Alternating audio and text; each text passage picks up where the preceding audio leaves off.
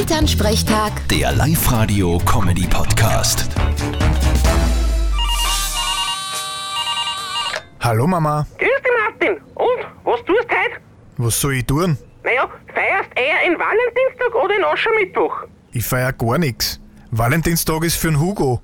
Und wie sollte ich ihn Aschermittwoch feiern? Naja, du konntest Fisch essen gehen. Wir gingen heute zum Beispiel zum Kirchenwirt zur Fischpartie.